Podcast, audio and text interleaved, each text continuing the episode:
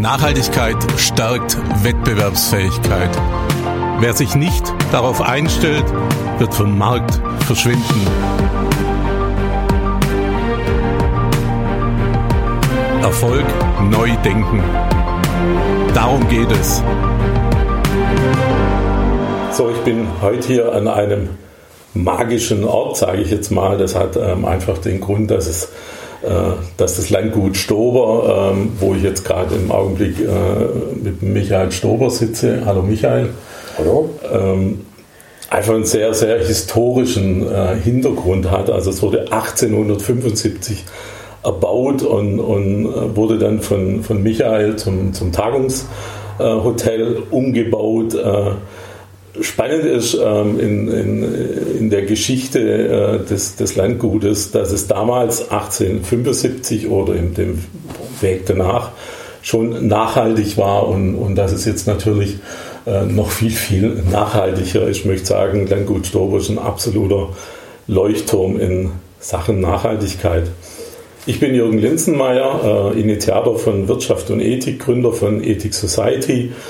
Ähm, und ähm, der Wirtschaft und Ethik Podcast ist der Podcast für Unternehmerinnen und Unternehmer, ja, die sich das äh, Thema Nachhaltigkeit auf den Zettel geschrieben haben, die sich tatsächlich in diese Richtung auch strategisch positionieren möchten. Beim Podcast gibt es heute eine kleine Änderung äh, dahingehend, dass, dass ich ein bisschen bemerkt habe, dass uns bei den Podcasts manchmal im Gespräch ein bisschen die, die Zeit davonläuft. Das heißt, äh, im Augenblick ist die Änderung dahingehend, dass wir ähm, sieben Kernfragen haben, über die wir sprechen werden. Natürlich können wir über die diskutieren.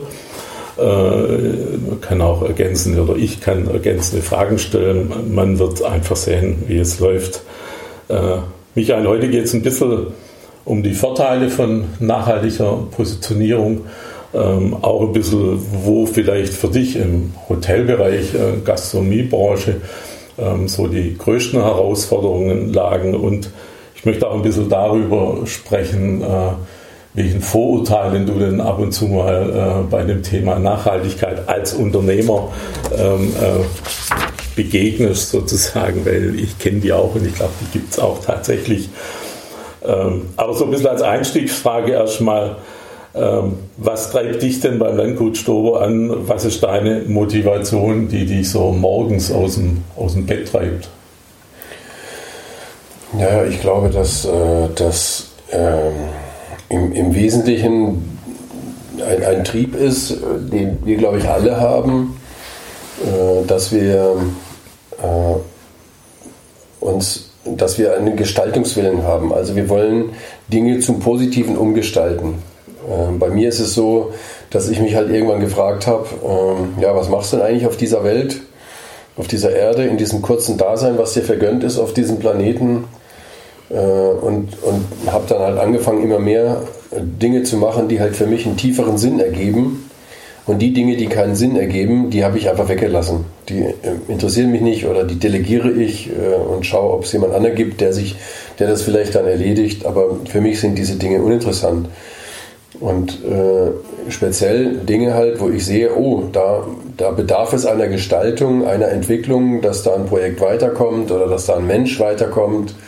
Äh, das sind Dinge, die mich interessieren. Das betrachte ich als eine Herausforderung ähm, und so agiere ich eben. Erzähl mal, oder, ja, erzähl mal ein bisschen über die Geschichte von Landgut Stober und, und wie du zum Landgut äh, ja, gekommen bist. Äh, ähm, wir haben da schon mal beim Artikel fürs Wirtschaft und Ethik Magazin gesprochen. Und das ist, ich weiß, da können wir jetzt eine Stunde alleine drüber, drüber reden, weil es wirklich brutal spannend ist. Ähm, aber vielleicht mal drei, vier, fünf Minuten äh, Geschichte Landgut Stober. Wie bist du dazu gekommen? Also das, äh, das Landgut Stober hieß ja nicht immer Stober, sondern hieß ja eigentlich mal Borsig, weil diese, Eisenbahner-Dynastie die haben das damals äh, gekauft, das Areal, und das von der Jahreszahl waren das tatsächlich damals 1866. 1875 haben sie dann ein Gästehaus dazu gebaut, weil sie immer so viel Besuch hatten. Ähm, aber äh, die Worsigs haben damals das Gut gekauft hier mit 30 Millionen Quadratmeter Forstsee und Landwirtschaft äh, und haben hier keine Lokomotiven gebaut, sondern eben Nahrungsmittel hergestellt, weil der Albert Borsig 1866 die bahnbrechende Idee hatte, seine eigenen Werkskantinen mit selbst hergestelltem Essen zu versorgen. Und so hat er dieses Gut hier gekauft äh, und hat das einfach komplett und vollflächig, also komplett umgestaltet, wie so ein eigenes Arkadien hat er sich hier errichtet. Der hat also Hügel abtragen lassen, äh, der hat Felder, die ganze Feldflur neu angelegt mit Wegen und Hecken als Lebensräume für bestimmte Tiere hat aber auch äh, zum Beispiel eine kleine Station, ein kleines Haus, was man hier auch noch sieht, bei uns äh, auf der anderen Straßenseite gebaut. Das war die Taubenstation. Das heißt, die Essensbestellung aus Berlin kam via Brieftaube hier raus. ja, und äh, man hat dann äh, künstlich bewässert äh, und das Wasser aus dem See gezogen, aber nur so weit künstlich bewässert, wie das Wasser, was man aus dem See gezogen hat, was überflüssig war beim, beim Bewässern, wieder über den Grundwasserleiter zurück in den eigenen See geflossen ist.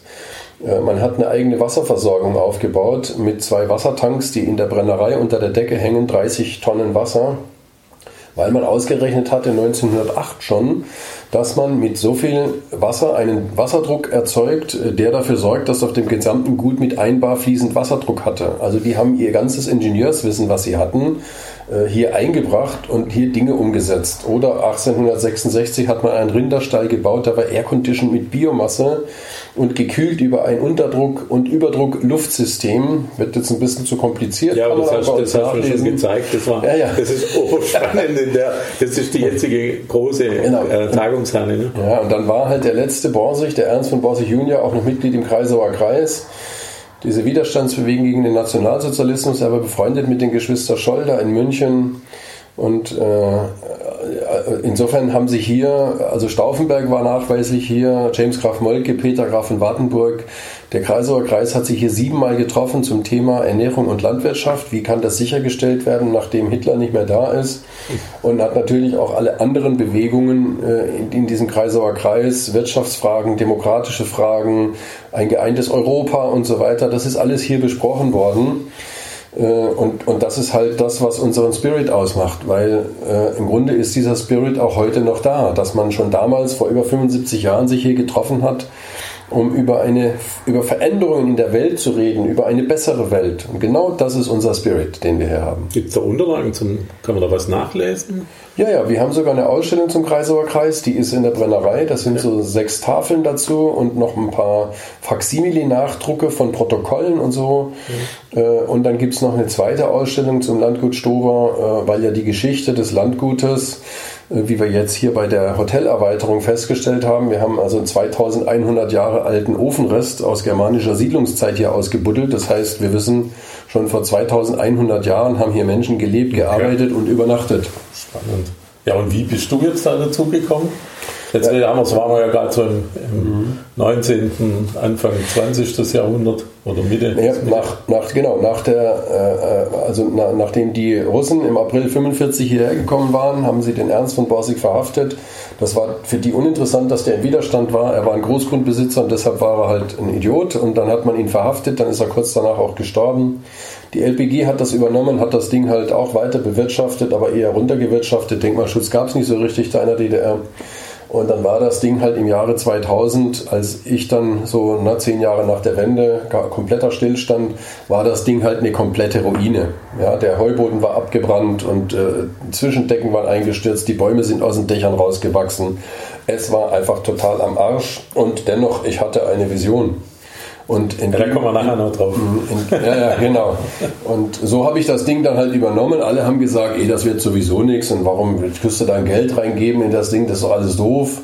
Und das war halt für mich so diese Challenge. Jetzt sind wir wieder bei der Antragsfrage, warum stehe ich morgens auf? Weil das hat halt mit Gestaltung zu tun. Und äh, ich möchte halt Dinge bewegen, gestalten hin zu einem Positiven. Und so ist praktisch aus der Ruine, wie Phönix aus der Asche, wenn man so möchte, äh, dieses Landgut entstanden, einfach durch den Willen, ja, durch den Willen und eine Vision. Und im Grunde. Ja, kommen wir gleich mal zu meiner ja. Frage 1 von Sieben. Ja. Von dir stand der Satz, äh, habe ich schon so recherchiert, ich hoffe es stimmt.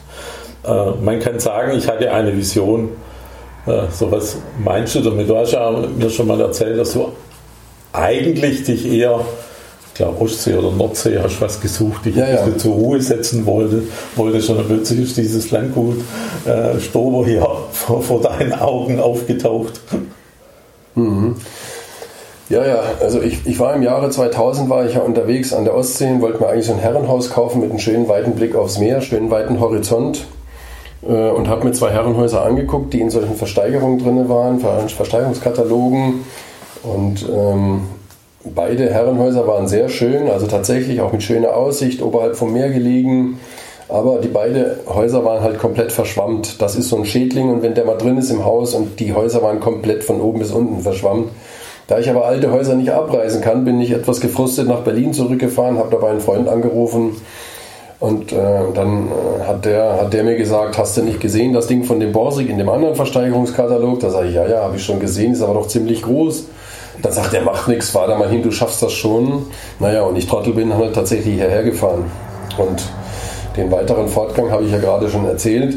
Also ich, ich glaube fest daran, dass wir Menschen brauchen mit Visionen, äh, die Dinge einfach gestalten wollen, hin zu was Besserem gestalten wollen. Und wenn da ein bisschen Lebenserfahrung nochmal dazukommt, dann bleibt eigentlich der Weg in die Nachhaltigkeit, nur dieser Weg bleibt im Grunde offen. Alle anderen Wege sind im Grunde verschlossen, weil man arbeitet daran, Dinge zu tun, die einen Sinn ergeben.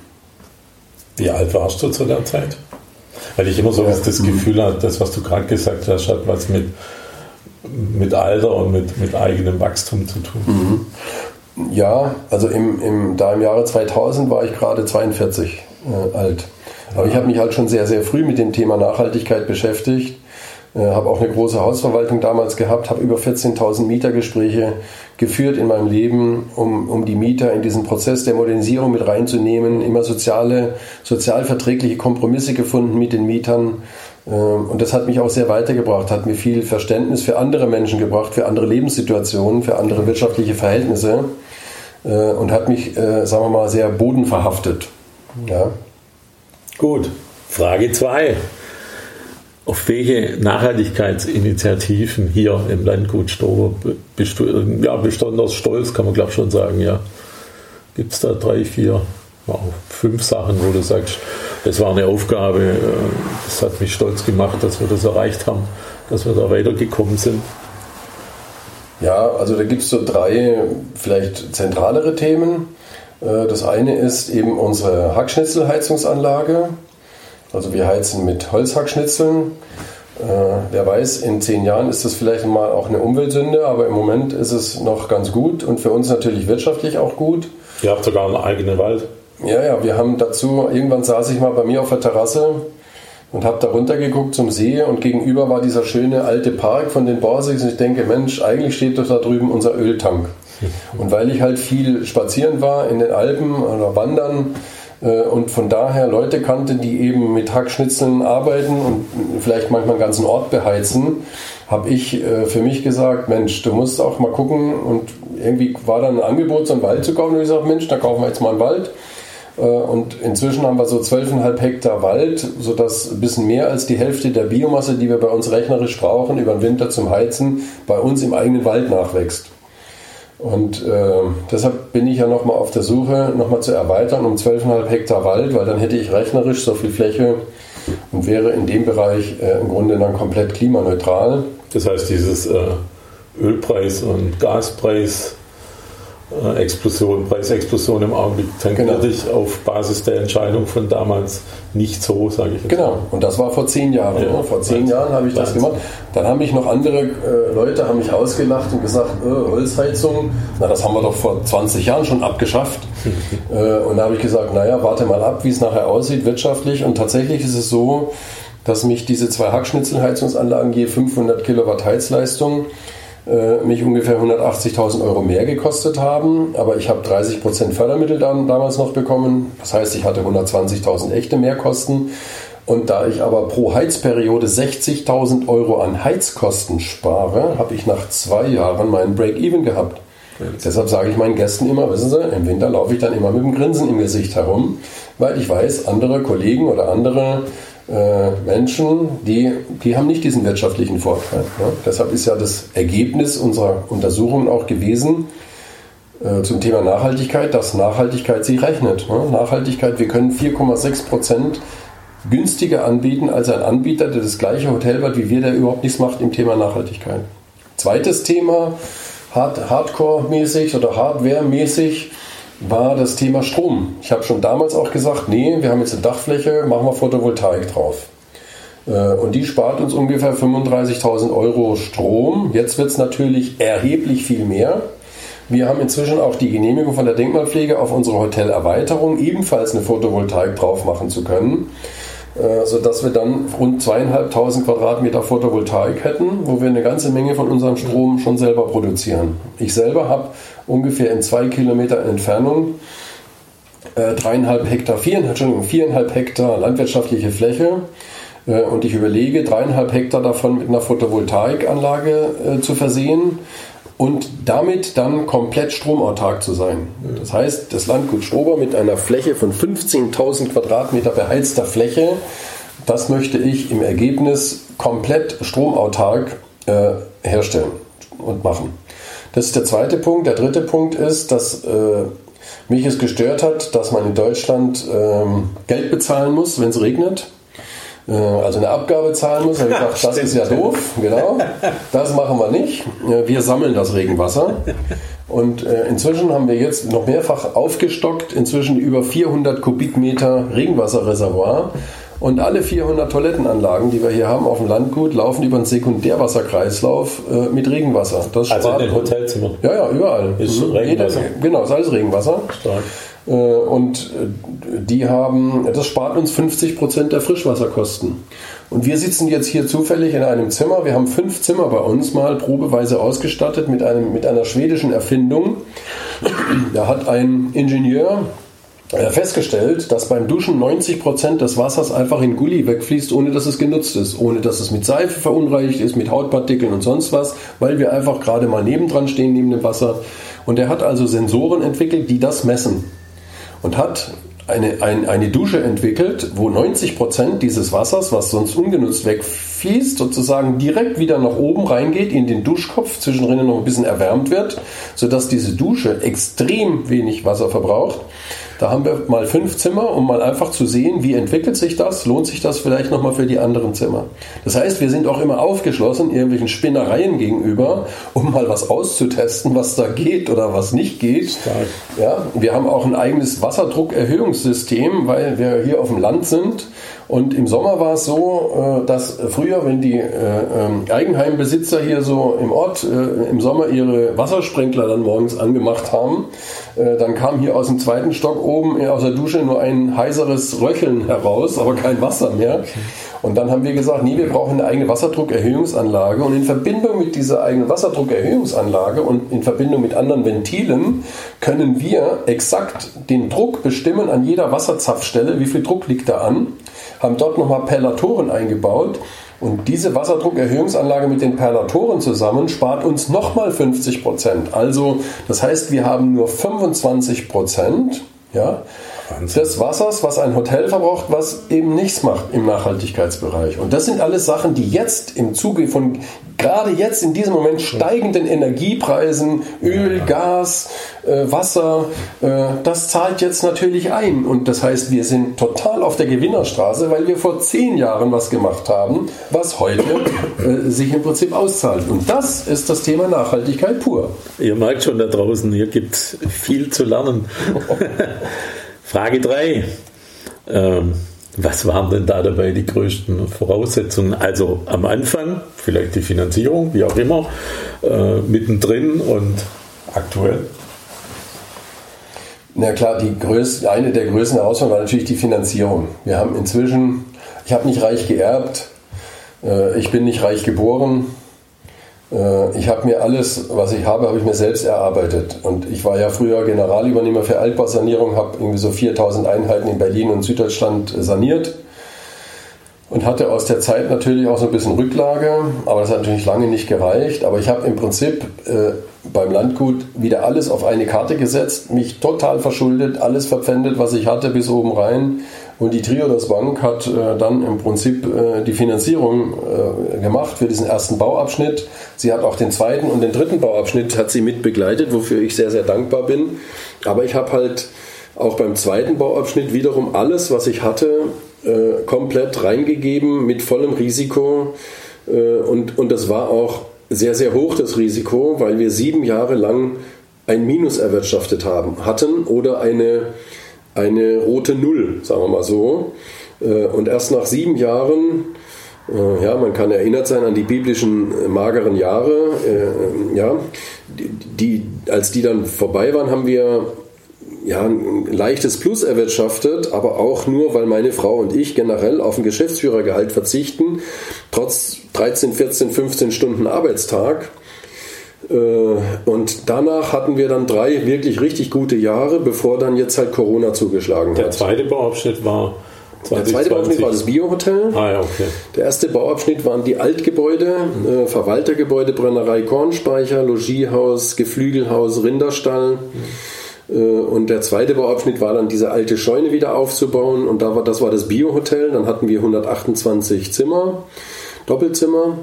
Äh, und jetzt haben wir den alten Ochsenstall straßenbegleitend wieder aufgebaut und eine alte Scheune, wo mal die Lokomobile äh, repariert worden sind, äh, haben wir zusammen nochmal so viel Zimmer gebaut, dass wir jetzt, also 172 Zimmer, sodass wir jetzt 300 Zimmer haben. 428 oder 430 Betten. Also das ist schon für so eine ländliche Gegend wie hier schon echt eine Nummer.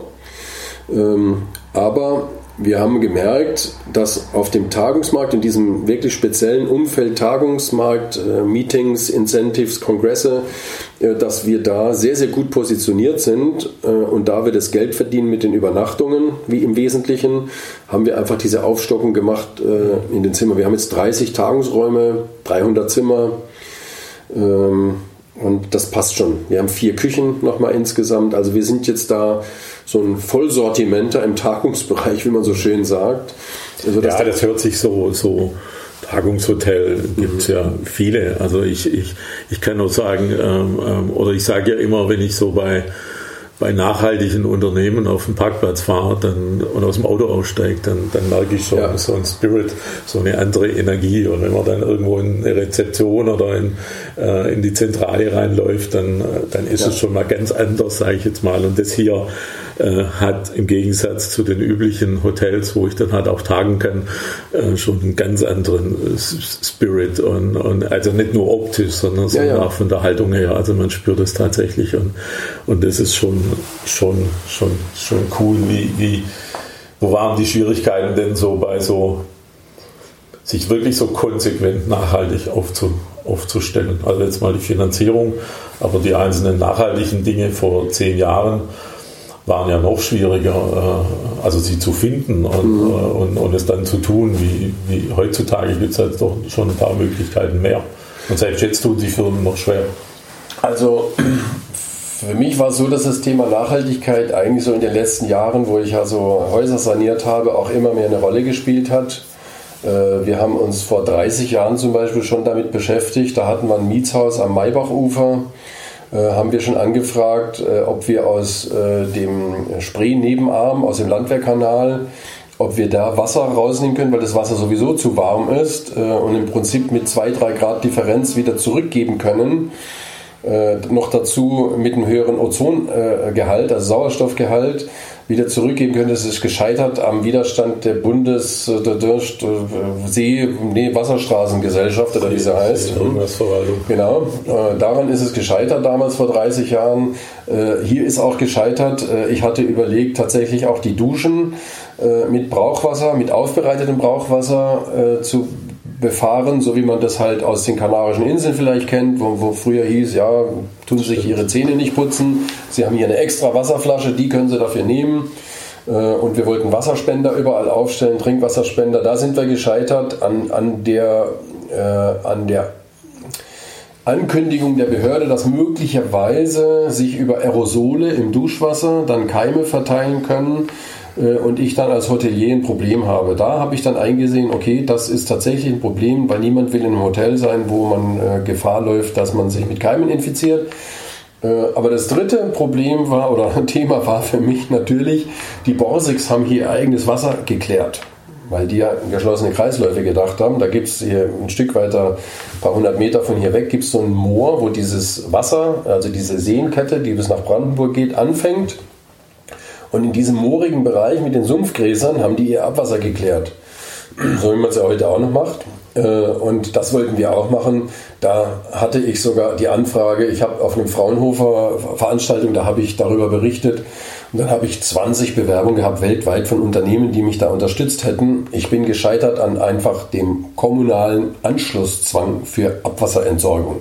Das war der Killer für dieses Thema. Aber ich gebe ja nicht nach. Äh, ich bin immer immer dabei, Dinge äh, weiterzudenken und sie weiterzumachen. Und wie man sieht, inzwischen, wie mir ja die jetzt akute Entwicklung recht gibt, war ich ja komplett auf dem richtigen Wege.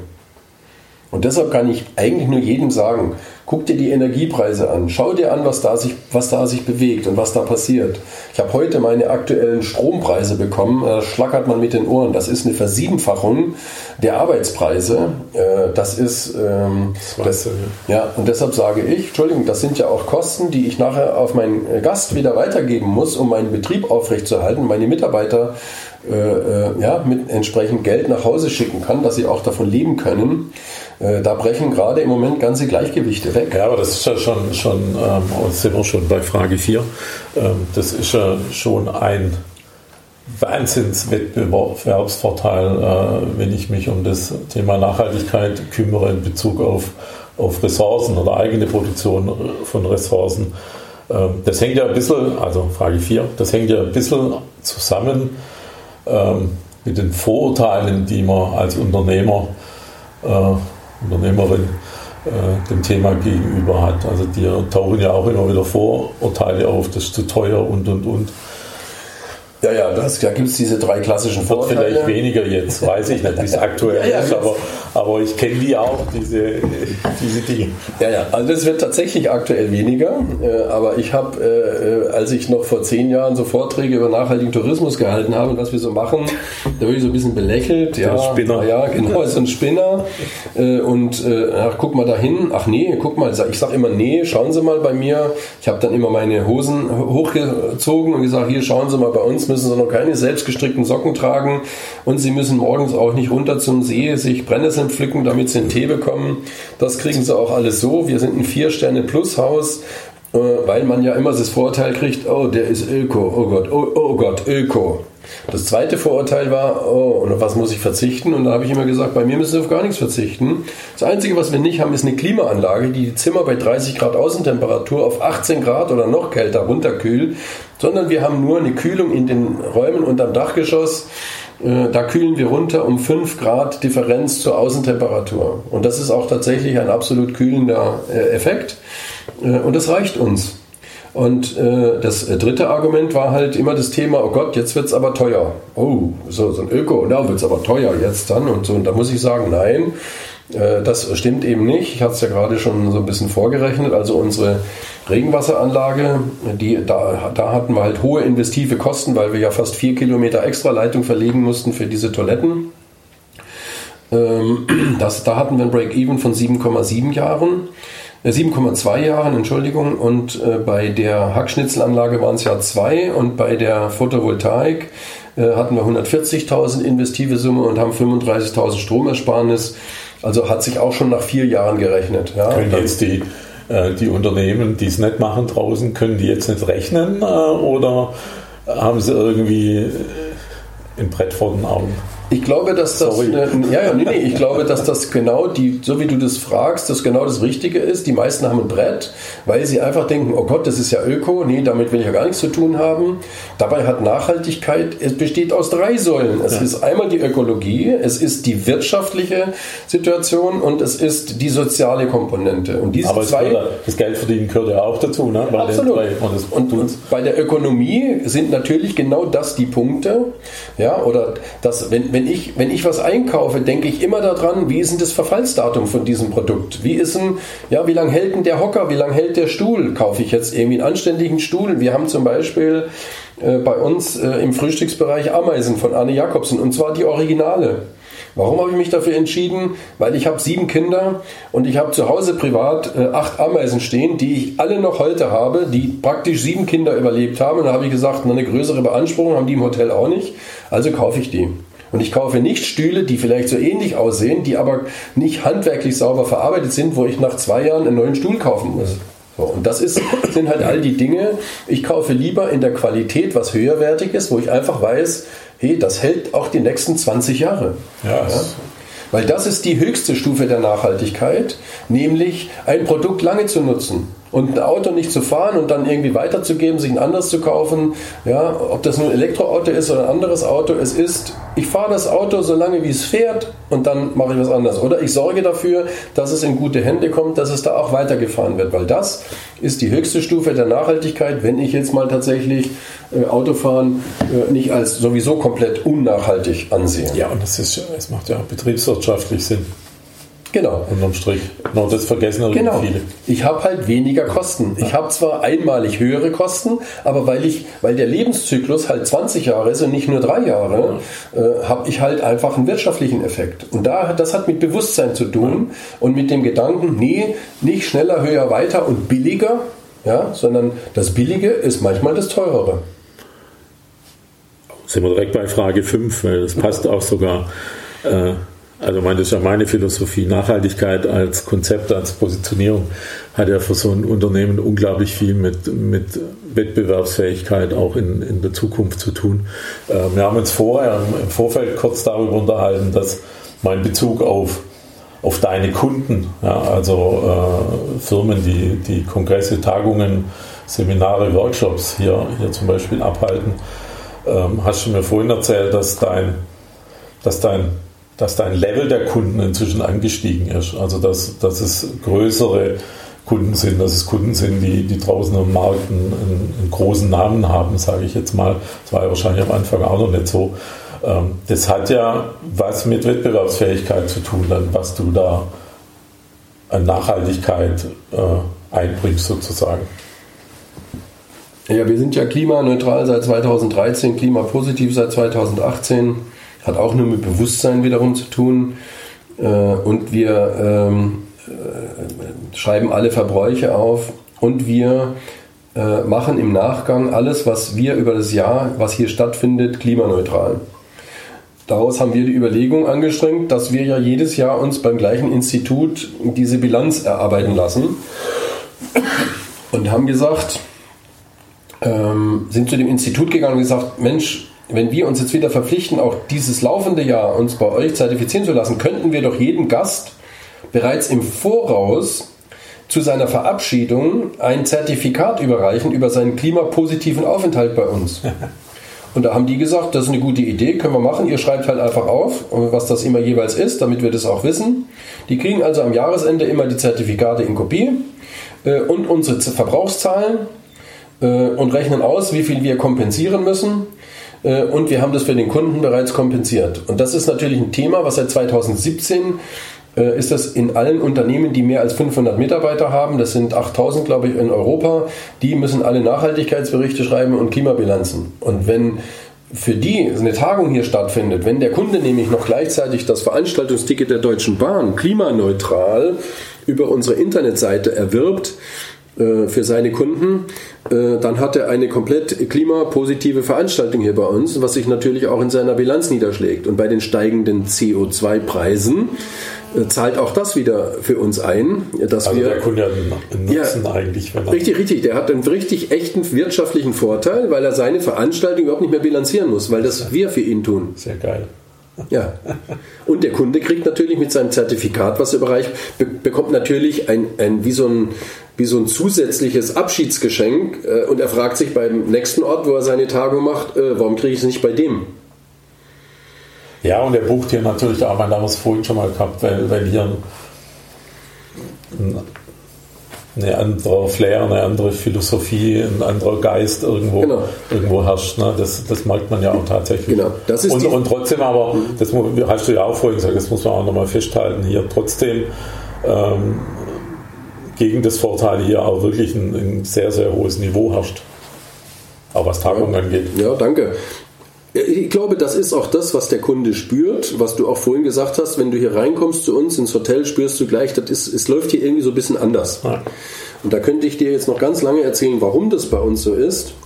Ähm, aber ich sag mal, das Wichtigste ist vielleicht im Rahmen dieser GWÖ-Bilanz, äh, dass wir uns da verpflichtet haben, eben 20 Prozent unserer Gewinne zurückfließen zu lassen an unsere Mitarbeiter in Form von höheren Löhnen oder Sozialleistungen. Und zwar jedes Jahr. Von jedem Gewinn, der entsteht, gehen 20 Prozent immer an die Mitarbeiter. 20 Prozent stiften oder spenden wir für soziale oder humanitäre Zwecke, um soziale Entwicklungen, positive Entwicklungen anzuschieben. Äh, und ähm, inzwischen ist es so, dass wir erst angefangen haben, den Mitarbeitern ein Vorschlagsrecht einzuräumen, dass sie auch vorschlagen können, wo wir da was hinstiften oder was hinspenden. Ähm, und wir sind gerade dabei, ein Instrument zu implementieren über unser, äh, über die Hotelfernseher, über das Infotainment, dass wir dem Kunden die Möglichkeit geben, selber auch was vorzuschlagen, sodass er sagen kann, guck mal, ich war da auf dem Landgut Stober zu einem Aufenthalt und mein Aufenthalt hat dazu beigetragen, in dem oder dem Projekt etwas zu verbessern. Und das ist doch was wirklich Tolles, weil damit wird der Gast Teil einer, einer sozialen Bewegung. Ja, Teil des Ganzen. Genau, Teil des Ganzen. Und das ist äh, für uns ein, ein, ganz tolles Instrument, ja, weshalb ich auch sage halt, Mensch, ich habe hier eigentlich einen tollen Job, weil ich so viele Menschen erreichen kann. Ja, wir haben ungefähr 30.000 Gäste pro Jahr, äh, die kann ich gut erreichen mit dieser, mit dieser Message, ohne dass ich ihnen dabei auf den Keks gehe. Frage 6. Ähm, Thema Lieferkettengesetz. Wie, wie schwierig ist es denn in der Hotelgastronomie, Gastronomiebranche wirklich eine, eine nachhaltige Lieferkette aufzubauen? Weil ihr habt ja viele Bereiche, äh, also Restaurant, Ernährung, Tagungscatering, dann, dann natürlich die, die ganze äh, Zimmerlogistik äh, etc. pp. Handwerker ja. nur das Einfachste sein aus der Region. Mhm. Also da haben wir auch schon, schon sehr früh damit beschäftigt. Das heißt, äh, wir haben sehr viele regionale, also was das Catering angeht, haben wir sehr viele regionale Versorger, also die hier auch direkt produzieren. Wir fahren zu jedem Lieferanten, ob der nun Möbel uns liefert oder ob der uns ähm, Lebensmittel, äh, ob der was anbaut. Wir fahren in jeden Betrieb, schauen uns den an, wir hinterleuchten den, gucken, wie geht der mit seinen Mitarbeitern um, hat er da vielleicht noch irgendwelche Pharmazeug da um die Ecke rumliegen, äh, womit er seine Produkte da misshandelt. Äh, all diese Dinge, die prüfen wir, die checken wir und erst dann, wenn er unserer Philosophie auch nahe kommt, erst dann kommt er bei uns auf die Lieferantenliste. Das heißt, du hast schon auch eigene Mitarbeiter, die, die genau so einen Bereich dann auch managen. Das mache ich, habe angefangen habe ich das mit meinem Chefkoch. Ich habe gesagt, komm, lass uns mal ins Auto setzen. Da waren wir drei Tage unterwegs, haben alle Lieferanten abgefragt, angefahren, haben geguckt, was machen die da und haben gefragt, wollt ihr uns beliefern? Und daraus ist so eine richtig kleine Lieferantenfamilie geworden, wenn man so möchte. So. Äh, und, und das sind halt im Wesentlichen, ganz wesentlichen regionale Produkte. Das heißt, bei uns gibt es keinen Gelbflossen Thunfisch, Salat oder äh, irgendwie solche Sachen, das haben wir alles abgeschafft. Das, äh, am Anfang hatten wir auch mal einen Thunfisch und sowas. Äh, ich persönlich mag auch sehr gerne Thunfisch, aber wenn ich mir angucke, wie der überfischt wird, sage ich, nee, äh, kann es auch halt mal was anderes sein. Und das kommt eben aus der Region. Äh, ich, ich, weiß, es gibt andere Branchen, die haben das nicht so einfach. Jetzt Textilindustrie, da sind ja eher weltweite äh, Liefer Lieferbezüge und Lieferketten. Das haben wir hier nicht. Und da haben wir halt auch drauf geachtet. Das fällt uns nochmal, wie gesagt, leichter als jetzt vielleicht anderen Branchen, die jetzt hier vielleicht auch als Zuhörer dabei sind. Ja, in manchen Branchen, Maschinenbau, EDV etc. ist es natürlich, ich weiß gar nicht, ob es ja, schwieriger wahrscheinlich schon, aber, aber mal auch in deiner Branche gibt es unsäglich viele Hotels, die das halt nicht machen und das sich nicht drum kümmern. Und, ja. und dann kommt der der Thunfisch oder der Kaviar halt auch irgendwo her. Mhm. Bisschen billig. Ja, ja, ja. Okay. Frage 7 sind wir schon. Ähm, haben wir schon drüber geredet ein bisschen, aber vielleicht äh, doch tatsächlich nochmal ein bisschen, weil viele Unternehmen, die viele Mittelständler tun ja Gutes und reden nicht äh, darüber. Ähm, wie setzt ihr denn das Thema Nachhaltigkeit in, in eure Kommunikation ein? Oder was ja auch immer wichtiger ist, ähm, äh, in das Thema äh, gute, motivierte Mitarbeiter zu finden. Also Betonung auf gute und motivierte. Wenn ich sage ja immer, wenn ich gefragt werde, Fachkräftemangel, ich sage ja immer, Fachkräftemangel gibt es nicht, die arbeiten bloß nicht bei dir. Das ist ein bisschen provokant und überspitzt, aber ich kenne halt extrem viele nachhaltige Unternehmen, die gar nicht so die Probleme von Mitarbeiterfindung haben. Also Ich muss sagen, die. Du bist ja auch noch auf dem Land. Also ja, ja, zwar nahe Berlin, aber trotzdem. Ich habe da schon, was das angeht, ein doppeltes Handicap, aber äh, ich muss sagen, bei uns hielt sich das sehr in Grenzen. Wir haben während der Corona-Zeit nicht einen einzigen Mitarbeiter gekündigt. Nicht einen einzigen. Es haben uns ein paar verlassen, weil sie irgendwo eine bessere Möglichkeit für sich gesehen haben. Äh, aber der, äh, die Abwanderung war bei 11 Prozent. Ich habe andere Kollegen, die haben bis zu 80 Prozent Personalverlust. 80 Prozent Personalverlust. Ähm, und bei uns waren es nur 11 Prozent. Und ich kann aber auch schon sagen, was mich sehr stolz macht, die, mehr als die Hälfte von diesen 11 Prozent sind inzwischen wieder bei uns. Die sind wieder zurückgekommen, weil sie gesehen haben, woanders ähm, ähm, ist es nicht besser, sondern eher deutlich schlechter äh, und sind wieder zurück uns in, ins Team gekommen, was mich sehr froh gemacht hat. Ähm, dann haben wir zum 1.9.2021 den Mindestlohn von uns aus schon auf 12 Euro hochgesetzt, haben das auch publiziert und haben dann viel Zulauf bekommen äh, von, von Mitarbeitern, sodass wir eigentlich unser, unseren Bedarf äh, auch wieder aufstocken konnten. Äh, allerdings ein zweischneidiges Schwert, muss man auch sagen. Diese äh, Mitarbeiter, die dann zu uns gekommen sind, äh, sind ja nicht äh, neu geboren worden, sondern muss man auch ganz offen sagen, die habe ich von woanders abgezogen, äh, die sich vielleicht das nicht leisten konnten. Äh, und das ist natürlich die Kehrseite der Medaille. Deshalb ist es nicht alles toll, was da passiert. Aber ich kann auch sagen, das ist überhaupt erst der Anfang äh, einer Entwicklung, die jetzt einsetzt, äh, wo die Löhne sehr weit hochgehen. Also diese 12 Euro ist für mich da auch noch lange nicht das Ende der Fahnenstange. Ähm, äh, aber ich habe halt mal ausgerechnet, was kriegt denn jemand, der bei mir 9,80 Euro hat, was kriegt denn der da letzten Endes raus? Und haben festgestellt, davon kann man nicht leben. Also haben wir gesagt, komm, wir müssen was tun. Allein das kostet uns ungefähr 100.000 Euro pro Jahr. Aber wir haben es halt einfach gemacht. Wobei ich das gar nicht so, so kritisch sehe, dass, äh, wie du sagst, dass die ja woanders dann weggehen von einem anderen Unternehmen. Ähm, ich, ich sehe das eher dahingehend, dass er irgendwann vielleicht mal drüber nachdenkt, warum die denn gehen. Ja, das ist, das ist sicherlich was, was jetzt da auch einsetzen wird. Äh, in der Regel versucht der klassische Arbeitgeber, das einfach mit mehr Geld zu lösen. Aber das ist gar nicht der Schlüssel zu dem Ganzen. Sondern äh, ich frage äh, meine Bewerber, ich mache die Bewerbungsgespräche immer alles selber. Ich frage die Bewerber auch so ein bisschen aus nach ihrer Motivation. Also, und wenn das Thema Nachhaltigkeit zum Beispiel bei denen überhaupt noch nicht vorkommt, dann macht das keinen Sinn. Mhm. Wenn ich ihn nicht dafür begeistern kann, dann ist der raus sozusagen. Und ähm, äh, ich, ich frage meine Mitarbeiter auch, durchaus schon mal eine Frage, die sich sie selber noch nicht gestellt haben, oder ich beantworte ihnen eine Frage, nämlich nach dem Sinn des Ganzen. Auch diese Frage ist im Arbeitgeber-Arbeitnehmer-Verhältnis ungeheuer viel wichtiger als früher. Das heißt, der Mitarbeiter muss für sich wissen, warum soll er bei mir arbeiten? Warum arbeitet er für mich oder für unser Unternehmen in unserem Team? Was bringt ihm das? Und zwar nicht nur eben Geld, sondern was ist das für ihn? Bringt ihm das was für seine Person, für sein eigenes Leben? Das sind doch die entscheidenden Fragen. Absolut. Und die werden immer wichtiger. Ja. Und ein Unternehmen, was darauf keine Antworten hat, äh, wird künftig rausfliegen. Ja, wird sich einfach schwerer tun. Genau, extrem viel schwerer tun, wird eben keine Leute finden. Absolut, das sehe ich genauso. Okay, Frage 7 beantwortet. Zukunftsfrage habe ich noch hier aufgeschrieben, so als Stichwort. Äh, ein Punkt haben wir es ja auch schon mal gehabt als Thema. Welche Nachhaltigkeitsprojekte willst du in, nächster Zeit angehen? Das war erst vielleicht zu Corona-Zeiten gerade noch ein bisschen schwierig. Nee, nee, nee. Weiß ich nicht so genau. Ähm, aber du hast es auf der Wiese genannt, ähm, mit äh, mehr Strom produzieren. Also genau, also wir wollen stromautark werden. Äh, wir haben eine eigene Quelle hier auf dem Grundstück. Wir wollen dieses Wasser aufbereiten wir haben eine eigene Quelle. Wir haben eine eigene Quelle hier auf dem Grundstück und die hat keine Nitratbelastung, sondern nur ein bisschen Eisen und Mangan. Das kann man relativ einfach ausfällen. Äh, daran arbeiten wir, dass wir ähm, vielleicht in Teilbereichen, das wird nicht für alles reichen, der Brunnen, aber dass wir in Teilbereichen eben eigenes Wasser haben. Gibt es Strom und Mineralwasser? Zum Beispiel.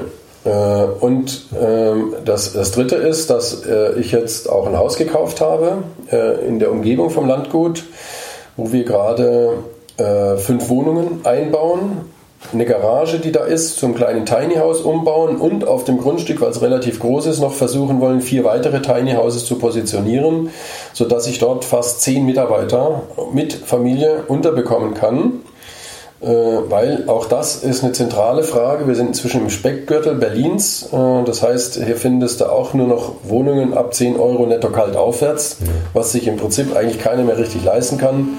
Und wir sagen, wir bauen das um äh, und das mache ich privat, nicht über die Betreibergesellschaft, sonst gilt das nämlich immer als geldwerter Vorteil für die Mitarbeiter. Ich stelle das als privat den, den Mitarbeitern zur Verfügung für eine Einstiegsmiete von 6,50 Euro netto kalt. Super. Stark. Michael, vielen Dank für das klasse Gespräch. Bitte. Ich hoffe, die Zuhörer freut es und motiviert es. Mit Sicherheit.